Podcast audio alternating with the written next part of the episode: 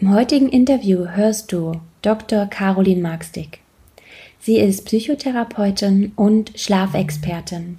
Sie hat sich in Dresden ein Zentrum für gesunden Schlaf aufgebaut, in das sie zum einen die patientenzentrierte Arbeit integriert hat, aber auch ihrer Leidenschaft und zwar der wissenschaftlichen Arbeit nachgeht und dort Studien zum Thema Schlaf macht, rund um den Schlaf. Alles, was ihr in der patientenzentrierten Arbeit auffällt, wofür sie nicht so wirklich einen Lösungsansatz findet, verpackt sie dann in eine Studie und testet, was für die Patienten noch effektiver helfen kann. Ganz, ganz spannende Frau. Gleichzeitig teilt sie ihr Wissen als Ausbilderin an verschiedenen Orten und sie kann sich am besten selber vorstellen. Macht dir selber ein Bild im Interview. Ich freue mich wahnsinnig. Es ist ein ganz tolles Interview geworden. Und ja, viel Spaß damit. Ich spreche heute mit Caroline Markstick. Sie ist Psychotherapeutin und hat ein Zentrum für gesunden Schlaf gegründet. Das ist sowohl ein Therapiezentrum für Patienten als auch ein Ausbildungszentrum. Aber am besten kann sie sich selber vorstellen und deswegen heiße ich dich herzlich willkommen, Caroline. Hallo, vielen Dank für die Einladung zu diesem Podcast, liebe Franziska. Ich habe mich schon lange drauf gefreut. Also ich habe äh, 2017 das Zentrum für gesunden Schlaf gegründet und das äh, beherbergt unter sich zum einen die psychotherapeutische Praxis für Schlafstörungen und ähm, zum anderen eben die Akademie. Und unter der Akademie ähm, läuft unser Weiterbildungssektor für Kollegen, Therapeuten und ähm, medizinisches Fachpersonal. Also man muss nicht unbedingt Arzt oder Therapeut sein, um ähm, Schlafstörungen zu therapieren oder günstig zu beeinflussen. Und zum anderen habe ich dort halt noch meine große Leidenschaft, nämlich ähm, den Forschungsbereich eingelagert. Ich habe es ja mit vielen verschiedenen Patienten zu tun und ähm, an denen kann ich mich sehr gut weiterentwickeln. Das heißt, wenn ich einen kniffligen Fall habe, wo ich mit meinen bisher bekannten Techniken nicht weiterkomme, da ähm, gucke ich dann, äh, wie wir das am besten in den Griff kriegen und dann schaue ich eben, ob das vielleicht eine Technik ist, die vielen Patienten helfen kann. Und dann möchte ich das halt auch immer gerne wissenschaftlich auf äh, solide Beine stellen und mache dann halt immer so kleine Studien daraus und ähm, habe dann eben auch wissenschaftlich evaluierte Therapietechniken für Menschen mit Schlafstörungen. Ja, das ist ja wirklich ganz, ganz spannend. Da hast du was ganz Außergewöhnliches auf die Beine gestellt. Erzähl doch mal, da du, also es ist ja wirklich etwas sehr Großes im Vergleich zu einer normalen Psychotherapiepraxis und sehr, sehr außergewöhnlich und dann gleichzeitig so wertvoll dadurch. Wie bist du denn überhaupt auf die Idee gekommen, sowas umzusetzen? Ja, zum Thema Schlafen bin ich schon relativ früh gekommen und das war eben auch eher ein Zufall. Zu Beginn des Studiums ähm, wollte ich mir einen Nebenjob suchen, um ein bisschen Geld dazu zu verdienen und da bin ich ähm, im Schlaflabor gelandet und sollte dort die Nachtdienste betreuen. Da habe ich dann die Patienten verkabelt und nachts überwacht. Also das war ein pulmologisches Schlaflabor, wo Menschen mit ähm, Atemaussetzern in der Nacht eigentlich eher äh, diagnostiziert und therapiert wurden. Und wenn sich dann dort doch mal ein Patient mit psychisch bedingten Schlafstörungen hin verirrt hat, habe ich festgestellt, dass es für die keine Handlungsoptionen gab. Also die beiden Ärzte, bei denen ich angestellt war, das waren Pulmologen. Die haben sich dementsprechend nur um die atmungsbedingten Störungen gekümmert. Und ähm, die anderen Patienten, die eben mit nicht organischen Schlafstörungen da waren, die wurden ohne Behandlungsoptionen nach Hause geschickt. Und das hat mich halt sehr hellhörig gemacht und ich habe begonnen, mich mit dem Thema zu beschäftigen und habe halt festgestellt, dass es für die, also zu der Zeit sehr extrem, ähm, eigentlich keine Behandlungsoptionen gab. Ne? Da gab es noch keine so richtigen ähm, äh, psychotherapeutischen Anleitungen, wie man Schlafstörungen behandelt, geschweige denn Experten zu dem Thema. Ja, und da habe ich mich halt reingekniet. Und ähm, was ich auch bemerkenswert finde, ist, dass in meinem Studium nicht ein Wort zum Thema Schlaf verloren wurde, ne? obwohl eben Schlafstörungen ja für Psychotherapeuten am, äh, an der Tagesordnung stehen. Sehr, sehr viele Patienten haben Schlafstörungen. Ja, das kenne ich auch aus der Praxis, dass wirklich sehr viele Patienten, auch gerade dann Frauen im ähm, höheren Alter, dass die eigentlich fast alle Schlafstörungen haben. Ja. Spannend. Und auch spannend, dass das äh, genauso wie die Ernährung bei den Medizinern sehr kurz kommt in der Ausbildung der Psychotherapeuten, das Thema Schlaf, was eigentlich ja für unsere Psyche so wichtig ist, ne? Ja, richtig, genau. Wenn wir jetzt nochmal auf dein Zentrum zurückkommen, was war denn eigentlich die größte Herausforderung, dann tatsächlich dieses Zentrum umzusetzen? Ja, also bevor das Zentrum gegründet wurde, habe ich 2015 erstmal die psychotherapeutische Praxis für Schlafstörungen gegründet.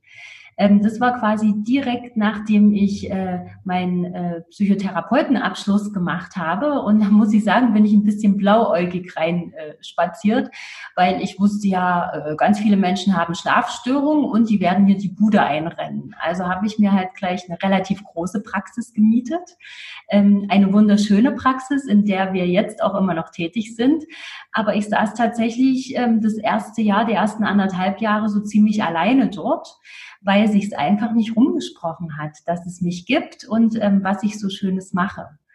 Und ähm, ja, ich habe halt ein paar Werbeaktionen gestartet ähm, mit Briefen an Ärzte und Kollegen. Und die haben dann nach und nach begonnen, mir Patienten zu schicken. Und jetzt ist es aber so, dass ich eben im Raum Dresden schon sehr bekannt bin und mir viele Hausärzte, aber auch andere Fachärzte und äh, psychotherapeutische Kollegen regelmäßig Patienten zuweisen.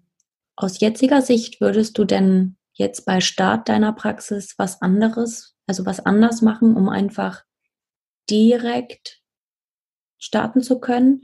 Denkst du vielleicht auch, dass nicht die Kollegen die Ansprechpartner sind, die vielleicht auch den Patienten gar nicht so gut verstehen oder gar nicht so wahrnehmen, dass ihnen der Schlaf, der fehlende Schlaf so äh, belastet, dass du vielleicht direkt beim Patienten auch ähm, ja ansetzen würdest, um Patienten zu gewinnen? Ja, also gerade den Praxisstart und die erste Phase würde ich jetzt komplett anders beginnen. Ich musste damals schon einen Kredit aufnehmen, um meine Praxis auszustatten und eben auch erstmal das äh, erste Jahr zu überstehen, ohne dass da großartig Einnahmen reinkommen. Aber ich denke, gerade was so meine Werbemaßnahmen anging, da bin ich eben auch relativ naiv reingestartet. Ich habe halt auf Print gesetzt ähm, was vielleicht solide und gar nicht so schlecht ist. Aber ähm, ich hätte von Anfang an doch anders ähm, auf die Patienten zugehen sollen. Äh, die sechs Jahre haben mir jetzt eben gezeigt, welche Kanäle tatsächlich von den Patienten genutzt werden. Und es sind eben diese Social-Media-Geschichten. Und ich habe mich da immer sehr schwer getan und mich ja auch jetzt erst seit einem halben Jahr oder so aufgerafft, da tatsächlich mal tätig zu sein. Und das hat jetzt eben schon einen großen Effekt gebracht. Also wenn ich jetzt nochmal starten würde, würde ich, glaube ich, ähm, mehr Geld und auch Zeit nochmal ins Marketing stecken, um gerade diesen Bekanntheitsgrad ein bisschen schneller voranzubringen. Es gibt ja gerade durch Social Media, da sind ja auch die Patienten, beziehungsweise mhm. die Kinder der Patienten oder die Enkel der Patienten. Genau, du hattest ja schon erzählt, das war ja meine Frage, ne, ob du direkt in der Patientenversorgung nur tätig bist, aber du hattest ja auch schon erzählt, dass du ähm, ausbildest und auch Studien machst. Mhm. Wie ist es denn letztendlich, wie trägt sich deine Praxis? Ist es wirklich alleine die Kassenzulassung beziehungsweise die Patientenversorgung, die deine, dein Zentrum finanziert oder hast du da auch andere Einnahmenströme? Ja, also der monetäre Bereich war natürlich immer ein relativ großer Kampf die ganze Zeit. Also ich bin gestartet ohne Kassensitz und habe bis jetzt immer noch keinen Kassensitz bekommen. Ähm, ich kämpfe seit sechs Jahren darum, aber irgendwie ist da kein Weg rein. Das ging sogar bis zu einer Klage zum Sozialgericht, weil ich es mir nicht vorstellen konnte, dass äh, ein Bereich, der so stark unterversorgt ist, eben wie die Schlafstörung, ähm, dass der nicht kassenärztlich ähm, versorgt werden darf. Aber ich habe halt leider die Erfahrung gemacht, dass es der Kassenärztlichen Vereinigung wurscht ist, wie versorgt wird, sondern Hauptsache es wird versorgt. Das heißt, wir sind nach wie vor eine reine Privatpraxis. Und ähm, mir tut es halt immer sehr leid, wenn Patienten auf uns zutreten, die eben gesetzlich versichert sind und die sich nicht leisten können, eine Privatleistung da in Anspruch zu nehmen. Aber da haben wir jetzt halt im Laufe der Zeit so ein Paket entwickelt, wo wir sagen können, der Patient muss 100 Euro im Monat in die Hand nehmen für seine Schlafgesundheit.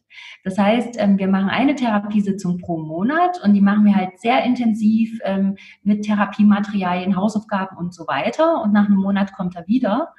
Und ähm, wie gesagt, das geht sehr, sehr gut voran. Die Patienten kommen gut voran weil um eine Schlaftherapie zu machen, müssen die Patienten gar nicht äh, jede Woche kommen. Der Schlaf verändert sich nur langsam und da ist es halt völlig ausreichend, dass äh, ja, die halt einmal im Monat nur kommen. Ja, und der nächste Punkt ist eben, was wir halt so für Einnahmequellen haben. Ein anderes Standbein sind natürlich die Aus- und Weiterbildungen, die wir so machen. Und ähm, jetzt dieses Jahr hat es logischerweise abgenommen, was sehr schade ist, weil ich diese Weiterbildung wirklich sehr, sehr gerne gebe. Aber ähm, in den anderen Jahren, also in der Corona-freien Zeit, ähm, war ich auch deutschlandweit viel unterwegs und habe da bei verschiedenen Aus- und Weiterbildungsinstituten meine Seminare gegeben. Und das ist zum Teil auch sehr ähm, breitflächig gestreut. Also zum Beispiel fahre ich jedes Jahr einmal nach Bad Homburg und ähm, unterstütze dort meinen lieben Kollegen Ralf Steuernagel in seiner Ayurveda-Ausbildung. Das heißt, da darf ich dann ein Wochenende lang über ähm, den gesunden Schlaf in Verbindung mit ähm, ayurvedischen Behandlungen sprechen. Das macht mir viel Freude. Oder aber auch die Krebsliga, mit der arbeite ich sehr intensiv zusammen und bei denen darf ich dann halt so spezielle Patientenvorträge auch halten, wie Krebspatienten denn möglicherweise oder hoffentlich auch besser schlafen können. Ja, sehr breit gefächert, das stimmt. Hätte ich mir jetzt gar nicht so vorgestellt, dass du da ähm, auch ja so eigentlich so ganzheitlich, ne? Also es ist ja schon ein sehr, sehr ganzheitlicher Ansatz, gerade das Ayurveda auch. Ähm, wie hast du gelernt, deine medizinische Expertise mit dem Unternehmerischen zu verbinden, so dass du dich auf der einen Seite natürlich nicht aufbrauchst, also deine Energie nicht komplett quasi in deine Expertise, deine Patientenversorgung ähm, läuft, sondern dass du gleichzeitig eben ja so ganzheitlich denkst, auch für dein Unternehmen. Also, dass aus der Therapeutin eine Unternehmerin wird, das war auch ein langer Weg. Ähm, ich bin da halt, wie gesagt, am Anfang ein Stück weit naiv reingegangen und dachte, ach, ich therapiere hier meine Patienten. Der Kredit ist ja erstmal da, das wird schon alles klar gehen. Ähm, und eben mir tat es immer sehr leid, wenn dann äh, gesetzlich Versicherte sich das nicht leisten konnten. Das heißt, habe ich mich dann auch auf die wildesten Deals eingelassen und bin in der untersten Stufe der Gebührenordnung der Therapeuten reingegangen und, und, und.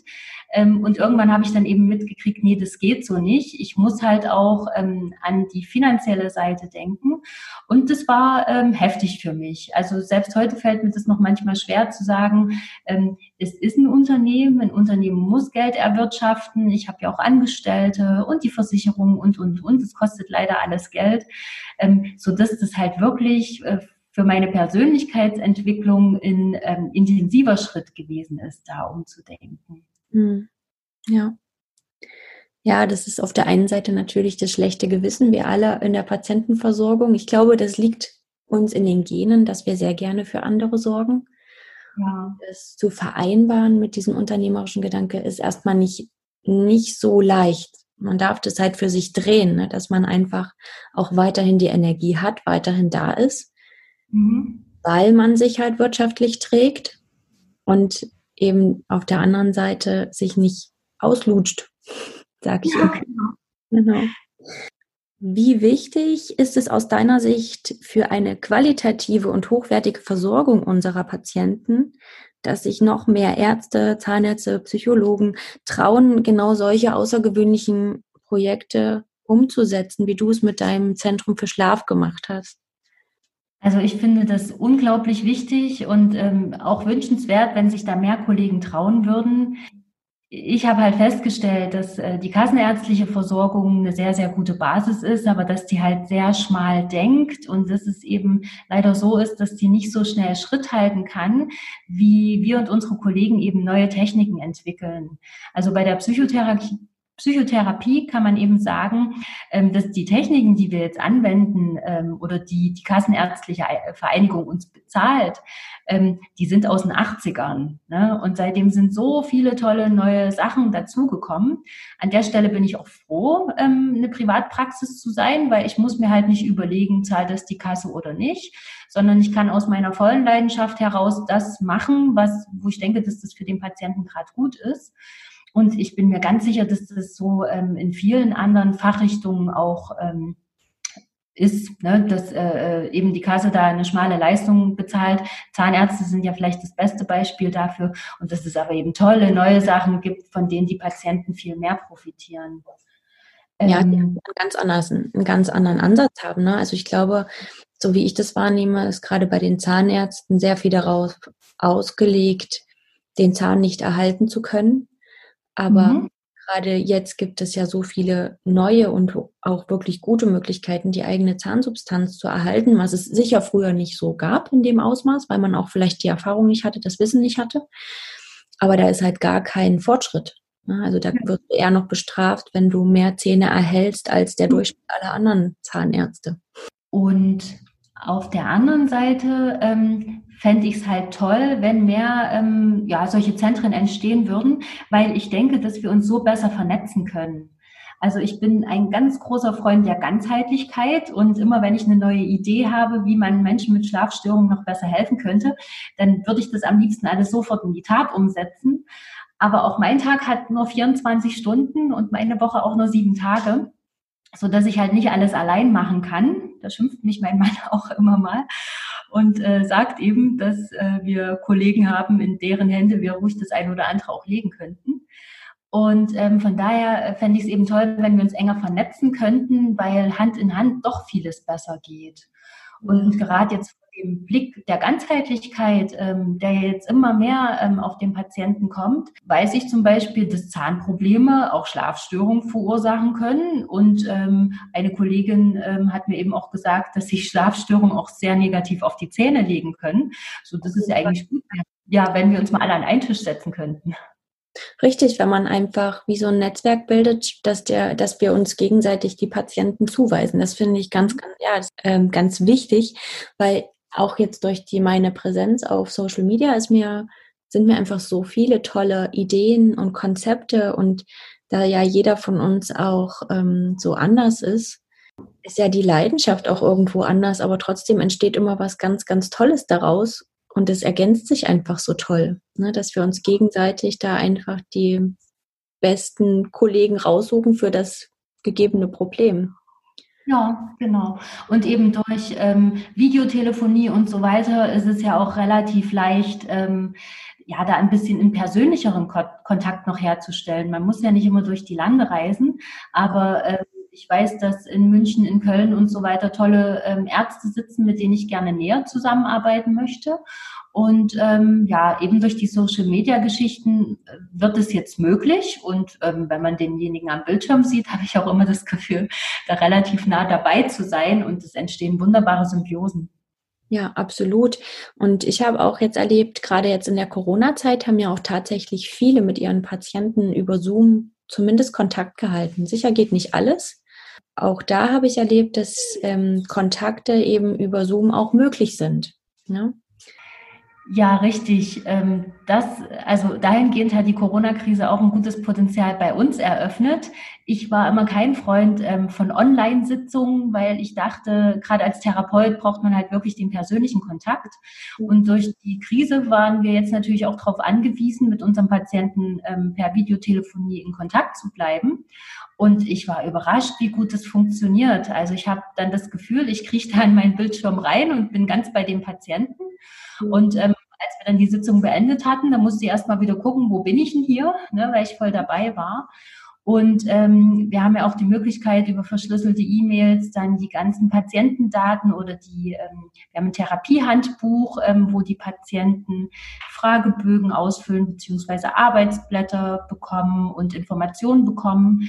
Und ähm, durch die ganzen technischen Möglichkeiten ist das wirklich eine sehr, sehr schöne Sache und ähm, wird auch, also fühlt sich an wie eine richtige Therapie, wie eine ganz normale Therapie. Ja, spannend eigentlich. Manchmal hat doch die Corona-Zeit etwas Gutes hervorgebracht. Ja. Zum Abschluss wäre es toll, wenn du deinen ähm, unseren Zuhörern einfach mal verrätst, wo sie dich finden, sowohl als Therapeutin, vielleicht auch als Ansprechpartnerin oder Ausbilderin. Ja, also wir haben eine wunderschöne Webseite ähm, unter www.schlafgut-dresden.de und dort findet man schon mal viele Informationen ähm, für Patienten und auch unsere verschiedenen Behandlungsmodi. Also wie wir es gerade äh, gesagt hatten, ist Online-Therapie möglich. Das heißt, wenn man sich aus entfernten Winkeln Deutschlands ähm, ja, wenn man gerne eine Schlaftherapie machen möchte, kann man das eben bei uns auch äh, sehr gut online tun. Mm, und dann ähm, ja, habe ich einen Instagram-Account, ähm, Dr. Caroline Markstick. Da findet man mich. Wir sind bei Facebook vertreten und ein bisschen Twitter machen wir auch. Ich glaube, das haben wir in letzter Zeit ein wenig vernachlässigt. Ähm, ja, und äh, da gibt's eine E-Mail-Adresse info@schlafgut-dresden.de, die landet direkt bei mir. Also da dürfen mich auch gerne schon Patienten anschreiben und mal ein bisschen ihre Probleme schildern und äh, dann bin ich da auch schnell dabei und stehe mit Rat und Tat zur Seite. Ja, und was die Aus- und Weiterbildung angeht, da stehe ich halt im engen Kontakt mit verschiedenen Aus- und Weiterbildungszentren. Also zum Beispiel bin ich ähm, jedes Jahr mehrmals bei der ABP in Berlin, bei der Arbeitsgruppe für wissenschaftliche Psychotherapie und äh, mache dort mehrtägige Workshops. In der Schweiz bin ich einmal im Jahr und in Bad Homburg. Ähm, in Dresden und Umgebung, also generell in Sachsen, bin ich bei den Ausbildungsinstituten für Psychotherapie regelmäßig mit dabei. Und das freut mich besonders, weil ich habe in meiner Psychotherapeutenausbildung noch nichts zum Thema Schlafstörungen gehört und ähm, freue mich jetzt eben, dass das jetzt in den Ausbildungen mit dabei ist. Ja, genau. Und wer so sagt, naja, so richtig eine Schlafstörung habe ich noch nicht, aber ähm, so richtig gut ist der Schlaf auch nicht, der kann sich auch gerne an uns wenden, weil da haben wir halt so ein relativ niedrigschwelliges Angebot, wo wir erstmal gucken können, wo sind denn so die Problembereiche und wie man dann eben auch häufig ähm, mit kleinen Interventionen schon viel erreichen kann. Hm. Ja, meistens sind es ja die kleinen Veränderungen, die dann doch irgendwie ganz viel bewirken. Ja, richtig. Also du hast mir ja auch alle deine Links ähm, zur Verfügung gestellt und ich werde die natürlich in den Show Notes mit aufnehmen, damit ähm, die Zuhörer einfach nur kurz draufklicken müssen, um das zu vereinfachen. Genau. Und ein Podcast hast du. Ja, ich habe einen Podcast vor kurzem gestartet ähm, und zwar, ähm, ich liebe es zu reisen. Als Studentin war ich eigentlich immer unterwegs und äh, deshalb brauchte ich auch den Nebenjob im Schlaflabor, um mir dann äh, meine Reisen wieder äh, leisten zu können und war halt viel mit dem Rucksack unterwegs und habe viele tolle Menschen getroffen, viel gesehen, auch viele verschiedene Schlafkulturen erlebt. Und ähm, ich war schon traurig, dass wir jetzt in diesem Jahr unsere Reisetätigkeiten extrem einschränken müssen. Für die Klimabilanz ist das natürlich super und wir haben auch in Deutschland schöne Ecken. Aber ähm, gegen mein eigenes Fernweh habe ich dann eben ähm, den Podcast äh, ja, entwickelt, aufgenommen, ähm, die traumhafte Weltreise, wo ich eben mal verschiedene Schlafkulturen oder Schlafsituationen ein bisschen genauer beschreibe. Gerade auch im Tierreich gibt es da so viele spannende Geschichten und auch lustige Geschichten.